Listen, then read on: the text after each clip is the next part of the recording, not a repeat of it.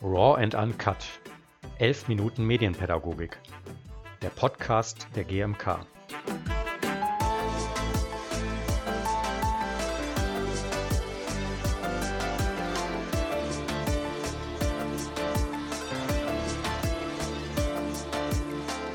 Herzlich willkommen zurück zum Podcast der GMK Raw and Uncut 11 Minuten Medienpädagogik und zur 14. Folge. Mein Name ist Anja Pielsticker und ich bin Medienpädagogin und Moderatorin in der GMK. Unsere letzte Podcast-Folge ist nun schon einige Wochen her. Wir waren sehr busy mit verschiedenen Projekten, Abrechnungen und auch Anträgen. Und ein Projekt ist im Sommer für uns immer besonders wichtig, also vor allen Dingen für die Geschäftsstelle der GMK besonders wichtig. Das ist der Dieter Barke-Preis. Und was diesen besonderen Preis auszeichnet, dafür habe ich heute meine Kollegin Renate Röllecke eingeladen. Hallo Renate, schön, dass du da bist. Hallo, ich freue mich. Genau, für dich gelten natürlich sozusagen in Anführungsstrichen die gleichen Regeln wie auch für die anderen Podcast-Folgen. Ähm, deswegen stelle ich jetzt den Timer auf 10 Minuten. Dann haben wir noch ein bisschen Zeit, uns zu verabschieden. Gute Timer läuft. Ja, stell dich doch bitte einmal in drei Wörtern vor. Also vielleicht kreativ, kritisch und mit vielfältigem Hintergrund. Okay, der vielfältige Hintergrund lässt sozusagen auf deine private Situation schließen, wo du, wo deine Mutter herkommt. Ne? Ja, vielleicht. Aber genau. vielfältig kann man ja auch so sein. Ähm, das genau. auf jeden Fall. Genau, und vielfältig ist ja auch der Dieter Barke-Preis und ähm, vielfältig ist aber auch ja die Arbeit in der GMK-Geschäftsstelle. Und bevor wir jetzt auf den Dieter Barke-Preis zu sprechen kommen, möchte ich noch mal einen kleinen Schritt zurückgehen, denn du bist ja schon seit äh, sehr vielen Jahren in der GMK tätig, also in der Geschäftsstelle der GMK tätig, seit 1994 genau, und hast Literaturwissenschaften ähm, studiert äh, mit Deutsch als Fremdsprache und Erziehungswissenschaften und hast immer schon einen Schwerpunkt auch zum Thema Medien und Medienpädagogik gehabt. Erzähl doch mal kurz, wie du zur GMK damals gekommen bist und äh, was war damals anders als heute? Also ich bin zur GMK gekommen, weil ich mich wirklich für äh, Medienpädagogik interessiert habe. Ich habe auch sogar äh, dann und wann äh, bei Dieter Barke Vorlesungen besucht und fand das sehr spannend. Die GMK gab es damals schon, ich glaube so acht Jahre, als ich in den Verein eingetreten bin. Und ähm, ich hatte damals auch so Interessen an Semiotik und solche Geschichten, so ein bisschen abgefahrenes Zeug auch. Und ich war dann ähm, das erste Mal bei einem GMK-Forum in Berlin dabei und äh, fand das äh, sehr vielschichtig, was mir da begegnete und äh, fand das irgendwie spannend. Das war das eine. Und ich habe später auch neben meiner Tätigkeit an der Uni, die ich da hatte, äh, auch Filme und ja, Videos produziert. Und in dem Kontext hatte ich mit der GMK zu tun, weil wir äh, weil ich Präsentationen erstellt habe für das Medienforum. Und so haben wir uns gegenseitig ganz gut kennengelernt. Und es ergab sich einfach die Situation, dass da eine Stelle zu besetzen war und äh, ja, da ich glaube auch darauf passte. Und das hat sich dann äh, 1994 äh, ergeben, dass ich bei der GMK angefangen habe. Und was war damals anders als heute? Oh, da war vieles anders. Also wir hatten gerade mal so ein paar PCs irgendwo. Es gab keine Handys, kein Social Media, es gab kein Streaming, zumindest nicht irgendwo groß verbreitet. Und äh, das heißt, die ganze äh, medienpädagogische Situation war anders. Und ähm, wir hatten andere Möglichkeiten. Also vieles war auf Video und auf Fernsehen und Radio, Tonmedien ähm, abgestellt und Multimedia fing gerade als toller Begriff mit vielen Chancen und Herausforderungen an. Mhm. Und ähm, es ist ja auch so, die Tabake hat ja die GMK gegründet und du hast ihn ja sozusagen auch noch persönlich kennengelernt. Er hat dich, glaube ich, eingestellt, ne? Ja, die Tabak hat mich eingestellt, genau. Ähm, ist ein immer ein großartiger Mensch gewesen mit sehr viel Weitblick, äh, aber auch Seitenblicken, ähm, einer gewissen Ironie, ähm, die manche vielleicht auf die Palme gebracht hat. Ich fand das immer toll und er war sehr zugänglich und äh, ja, Also ein ganz äh, toller Mensch, der sich sehr viele ähm, Angelegenheiten Gedanken machte, auch wissenschaftlich. Ähm, ja. Genau, und er hat ja im Grunde den, ja, das erste Mal eigentlich überhaupt den Begriff der Medienkompetenz definiert. Ähm, was war ihm bei dem Begriff wichtig? Kannst du das noch sozusagen, also weißt du das noch? Habt ihr darüber gesprochen oder ähm, wie war das damals? Hm, ich weiß, dass ihm sehr wichtig war, etwas, was heute noch wichtig ist, würde ich sagen. Das ist, dass wir den Begriff äh, vielschichtig definieren und äh, dass es um eine Medienkompetenz geht und eine Medienbildung, könnte man heute auch sagen, die über technische Kompetenzen weit hinausgeht, dass er es als ähm, gesellschaftliches Thema angesehen hat. An, auch in Anlehnung an Habermas ist das ja in, entstanden, ähm, Habermas Vorstellung von kommunikativer Kompetenz, also hat Barke adaptiert äh, beziehungsweise als Medienkompetenz fortgeführt und mit den verschiedenen Elementen äh, Kritikfähigkeit, äh, Medienkunde, das heißt Systeme zu kennen. Also das ist heute ja auch so wichtig, wenn wir über YouTube oder was weiß ich, alle möglichen Internetaspekte sprechen, dann ist es wichtig, die Systeme zu kennen, die dahinter stecken. Da hat er darauf hingewiesen. Ähm, Mediennutzung sowohl rezeptiv als auch interaktiv zu betrachten. Das war damals äh, auch schon relativ recht neu und wichtig und heute zeigt sich, wie wichtig das ist.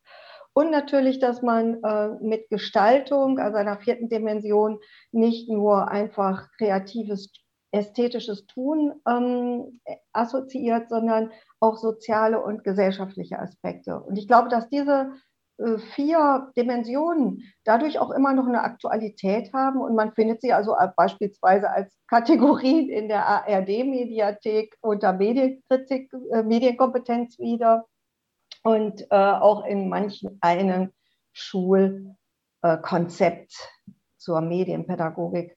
Ähm, selbstverständlich gibt es weitere äh, Weiterentwicklung von diesen ähm, Angelegenheiten und diesen Themen, da haben viele Leute das weiterentwickelt und das ist sehr wichtig und gut, weil sich ja auch die gesamte Gesellschaft und auch die gesamte Bildung und Erziehungswissenschaft weiterentwickelt, mhm. zum Glück.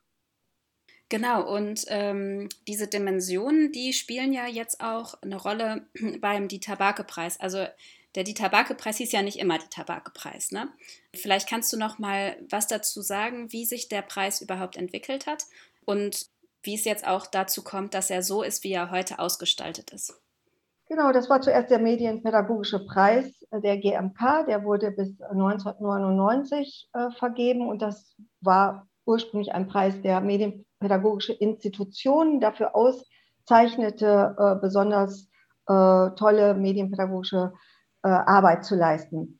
Das ist dann, ähm, das wurde von dem Vorstand der GMK vergeben. Das hat sich dann verändert im Jahr 2000. Nach dem Tod von Dieter Barke wurde dann erstmalig äh, der Dieter Barke-Preis äh, vergeben an den Verein Blickwechsel e.V. Und dann hat man, hat die GMK gemeinschaftlich überlegt, dass man es vielleicht noch ein bisschen größer machen könnte. Und ähm, seitdem wird der Preis gemeinsam mit dem Bundesfamilienministerium ähm, vergeben, ähm, in Partnerschaft sozusagen. Und es gibt ein großes, große Jury und ein Gremium, was die ähm, verschiedenen Preise auswählt, die PreisträgerInnen. Und gleichzeitig ähm, sind jetzt verschiedene Kategorien äh, seit einigen Jahren, äh, in denen der Preis vergeben wird. In den ersten Jahren war es einfach erster bis dritter Preis. Und jetzt gibt es verschiedene Kategorien. Genau, also vielleicht noch mal ganz kurz zu dem Hintergrund, warum wir jetzt auch den Dieter Barke-Preis hier noch mal in den Vordergrund stellen. Denn äh, die Bewerbungsfrist ist bis zum 31. Juli, also jedes Jahr. Und äh, das heißt, wir rufen jetzt auch noch mal oder wollen natürlich alle Institutionen und Kinder- und Jugendeinrichtungen ähm, noch mal bitten, auch Projekte einzureichen. Und um das zu vereinfachen, ist es ganz gut, den Hintergrund ein bisschen zu kennen. Also von daher wäre es, glaube ich, gut, wenn du noch ein bisschen zu den Dimensionen bzw. zu den Kategorien erzählst, wo man sich bewerben kann für. Genau, vielleicht erstmal grundsätzlich, der Preis wendet sich äh, vor allen Dingen an außerschulische ähm, Einrichtungen der Medienpädagogik oder auch äh, freiberufliche äh, MedienpädagogInnen. Und mit dem Preis äh, wird äh, herausragende Medienpädagogik ausgezeichnet. Damit unterscheidet er sich zum Beispiel vom Preis MB21, der Werke von Kindern und Jugendlichen auszeichnet. Hier geht es darum, äh, wie Medienpädagoginnen vor allen Dingen im außerschulischen Kontext oder in der Zusammenarbeit mit Schulen herausragende, besondere ähm, Projekte entwickelt haben, die Kinder, Jugendliche und Familien in ihrer Medienkompetenz unterstützen. Kreativ muss es sein äh, und es äh, sollte vor allen Dingen äh, eine der wichtigsten Kriterien, ähm, sollten die Kinder und Jugendlichen aktiv und kreativ beteiligt sein. Also. So, das sind schon die zehn Minuten, das geht immer schnell. Ja. Ich darf aber jetzt trotzdem die Kategorien. Du darfst noch weiter. Noch, genau. Auf jeden Fall, erzähl weiter noch. Ja, gut. Also die, die Kategorien sind einmal, ähm, einmal die Kategorie A ist äh, für Projekte mit Kindern. Da gucken wir auch nach Kita-Projekten, aber auch eben Projekten, die mit jüngeren Kindern ähm, veranstaltet werden oder realisiert wurden und äh, wo Kinder sowohl ähm, ihre Kritikfähigkeit entwickeln können, aber eben auch gestaltend äh, mit Medien tätig werden, kreativ. Und äh, in der weiteren Kategorie B, das sind Projekte mit, äh, von und mit Kindern und Jugendlichen. Das haben wir jetzt erweitert auf 14 bis 21 Jahre. Und da geht es um besonders innovative, herausragende Methoden, die auch die Kreativität und Kritikfähigkeit äh, und Teilhabe von Kindern und Jugendlichen fokussieren. Ähm, dann gibt es noch eine Kategorie C, das sind interkulturelle und internationale Projekte. Äh, da geht es äh, natürlich darum, dass man Menschen ähm, mit verschiedenen, mit Migrationsgeschichte, mit familiärer Migrationsgeschichte ähm, einbezieht und zu Medienkompetenzprojekten, äh, medienpädagogischen Projekten ähm, einbezieht und natürlich international zusammenarbeitet. Dann gibt es noch die Kategorie D, das sind die inklusiven und intersektionalen Projekte, jetzt neu benannt in inklusiv, weil das der wichtige und gängige Begriff ist, der das meint, was wir auch meinen. Und es gibt ja noch eine, eine Sonderkategorie, ne? Ja, genau. Und äh, es gibt da noch die Netzwerkprojekte. Da hat letztes Jahr haben da die Bildungsenthusiastinnen aus Mecklenburg-Vorpommern gewonnen. Das war eine ganz tolle Sache. Und dieser Begriff Bildungsenthusiasmus, den würden wir gerne weiter in die Welt tragen. Jeder kann sich das gerne mal auf der Homepage angucken. Ähm, es gibt man kann sich das wirklich so zusammenstellen, dass äh, man nach bestimmten Kategorien auch suchen kann. Ja, es gibt dann den Sonderpreis, der wird jedes Jahr neu vergeben äh, von dem BMFSFJ, also dem Bundesministerium und der GMK gemeinsam. Haben wir uns einfach überlegt, dass es auch nett und interessant und spannend ist, einen thematischen Preis zu vergeben. Und in diesem Jahr haben wir das Thema Love and Hate, Interaktionsrisiken kreativ äh, bearbeiten. Da geht es einfach darum, dass ähm, wir einfach meinen, äh, unabhängig von justiziablen äh, Problematiken gibt es so etwas, ähm, dass Kinder und Jugendliche sich natürlich ähm, auf ihren verschiedenen Plattformen und medial, in der medialen Kommunikation Liebesbeziehungen und Beziehungen sowieso Freundschaften und Identitäten aushandeln und dabei es natürlich auch manchmal Ecken und Kanten gibt äh, und wir einfach gucken wollen, wie kann man mit Kindern und Jugendlichen zu diesen Ecken und Kanten, die es geben kann, wenn man mal was Falsches postet oder ähm, sich jemand beleidigt und fühlt, sage ich jetzt mal, ähm, und beleidigt wird vielleicht auch, äh, wie kann man das äh, medienpädagogisch auch kreativ aufgreifen? Das, Spannend. Ähm, ja. Ja, wir sind sehr gespannt. ja. Wir sind sehr gespannt, was kommt. Äh, wir hoffen, äh, dass da vieles zu kommt. Wir haben jetzt schon einige Einreichungen bekommen, aber bis ähm, in, in, innerhalb der nächsten vier Wochen wird sicherlich noch viel kommen. Und ja, vielleicht kann ich noch mal sagen, dass ähm, wenn ich, ich habe mir jetzt in der Vorbereitung zu diesem Gespräch noch mal die Seite angeguckt und habe noch mal geguckt, welches waren denn eigentlich Projekte, die ich ja besonders toll finde. Und ich fand ein Projekt ganz, ganz toll, was 2001 nämlich vergeben wurde, nämlich Radio Herz Junior. äh, ein, man muss sich überlegen, das ist 20 Jahre her und das war praktisch ein Wissenschaftsradio von Kindern und Jugendlichen. ähm, das ist ein, ein Projekt gewesen, wo ich sagen würde, schade, schade, dass es das nicht an jeder Schule gibt. Oder guckt mal hin, wollt ihr das nicht an jeder Schule machen? Und da gibt es jetzt heute natürlich noch viel mehr Projekte, die, ähm, die, wo ich wünschen würde. Und das wäre auch irgendwie etwas, was ich ähm, anregen möchte, dass das als Anregung genommen wird, um eine fortschrittliche aktuelle Medienpädagogik an Schulen und an Bildungseinrichtungen und an Jugend, in der Jugendarbeit zu etablieren. Guckt euch das einfach mal an. Mhm. Ähm, ja. Also bei Herz Junior geht ja mein Herz auch auf. ich weiß.